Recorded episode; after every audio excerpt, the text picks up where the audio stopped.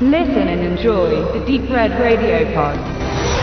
This is Alfredo Garcia. He's about to become a very important man. We are looking for an old buddy of ours, a compadre named Alfredo Garcia. A private army is scouring three countries to find Alfredo Garcia. Well, don't worry. If he's alive, I'll find him. Alive isn't our problem. Someone has offered a million dollars for his head. If I ever get my hands on him, I'm going to kill him. All ever required from you is physical proof that Garcia is dead. And we're prepared to settle for his head. Bring me the head of Alfredo Garcia. Innocent people will suffer. With Alfredo's help, we can do anything, honey. Holy ground will be desecrated. You don't want me to be part of that, do you? You are a part of it. 25 people will die. Just being together is enough. No, it's not, baby. All because of Alfredo Garcia. And only one man really knows why. Cure him. Sam Peckinpah, director of the greatest adventure films of our time, has made possibly his most powerful and startling motion picture.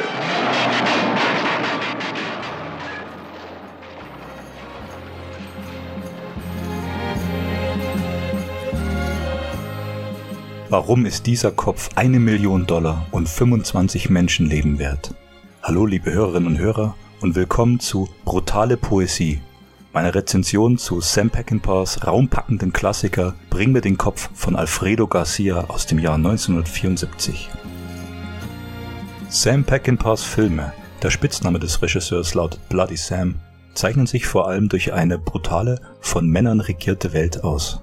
Erbarmungslos stapfen seine Helden und Antihelden durch ein Netz aus Gewalt und Korruption.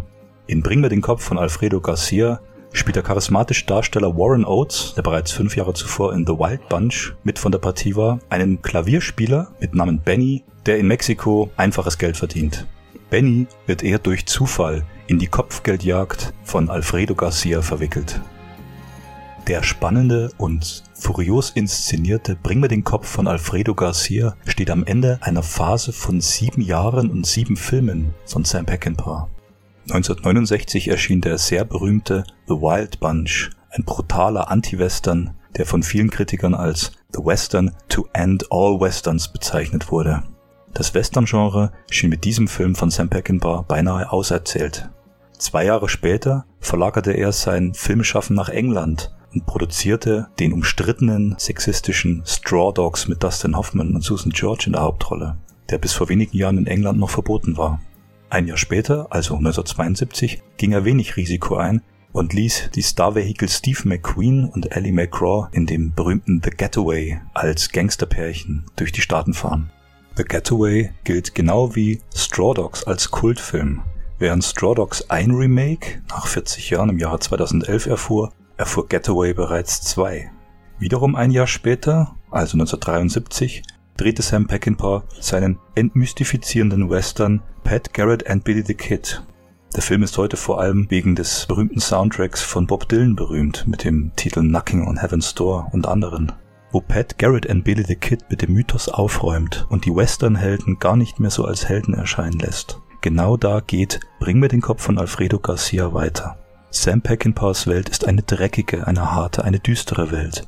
Die Helden sind keine richtigen Helden. Sie kämpfen ums blanke Überleben. Und dabei ist ihnen oft jedes Mittel recht. Benny, unser Pianospieler, wie ich eingangs erwähnte, nutzt die Möglichkeit der Kopfgeldjagd, um endlich richtig Kohle zu machen und seinen eigenen Traum, sein eigenes Leben führen zu können.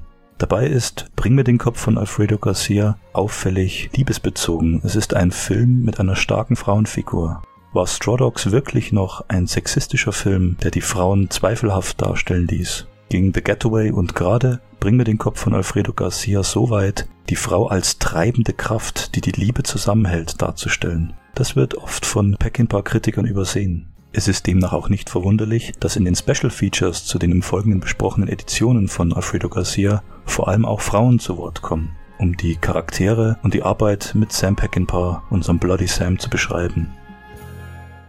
Kommen wir zu den Editionen von Bring mir den Kopf von Alfredo Garcia der Film ist weltweit nicht sehr oft auf Blu-ray veröffentlicht worden, lediglich in den USA, in Italien und in Spanien. Zuvor, auch in Deutschland, ging lange eine VHS-Version voraus, die gekürzt war, DVD-Versionen von MGM, die Makel in Bild und Ton feststellen ließen. Letztes Jahr kam erstmalig hierzulande von Koch Media ein Mediabook heraus, das den Film in HD auf Blu-ray präsentiert. Zusätzlich enthalten eine DVD, die den gleichen Inhalt der Blu-ray des Films enthält und eine extra DVD mit Bonusmaterial von etwa 80 Minuten. Das Mediabook von Koch befindet sich preislich zwischen 12,99 letzte Woche bei Müller gesehen und einem Ursprungspreis von etwa 24,99 bis 29,99. Enthalten ist ein Booklet vom Peckinpah-Experten Mike Siegel. Zu den Extras muss man sagen, dass eine gewisse Monotonie vorliegt, denn alle Beiträge wurden von Mike Siegel veröffentlicht. Sei es das Booklet, was hinten mit 16 Seiten angegeben ist, ein Fehler, denn das Mediabook beginnt bereits beim Aufklappen der vorderen Hülle, Seite 1, die Discs auf Seite 2, das Deckblatt des Booklets mit Seite 3 sowie Seite 4 mit Beginnen des Textes. Man kann also sagen, dass das Mediabook in etwa 9 bis 10 Seiten hat, wovon zwei Seiten Bilder sind. Der Text ist gut. Mike Siegel erweist sich als Experte im Pack-and-Par-Fach. Zusätzlich steuert er die Dokumentationen bei Passion and Poetry, Sam's Favorite Films, ungefähr 57 Minuten. Ebenfalls von ihm die Featurette A Writer's Journey mit Sam Peckinpah in Mexiko. Eine Dokumentation über den Drehbuchautor von Bring mir den Kopf von Alfredo Garcia. Ebenfalls enthalten ist ein Feature Katie Harper über Alfredo Garcia, ungefähr 15 Minuten. Katie Harper war von 71 bis 77 Peckinpahs Lebensgefährtin und weiß sicherlich mehr als die meisten über ihn zu berichten. Das Mediabook von Koch ist ansprechend aufgemacht. Das Cover enthält ein Postermotiv. Für Mediabook-Sammler sicherlich empfehlenswert. Jedoch ist zu bemängeln, dass wieder auf das Doppelformat Blu-ray DVD zurückgegriffen wird dass man also auf der DVD denselben Inhalt wie auf der Blu-ray hat. Das ist eigentlich nur für DVD-Sammler weitergehend interessant.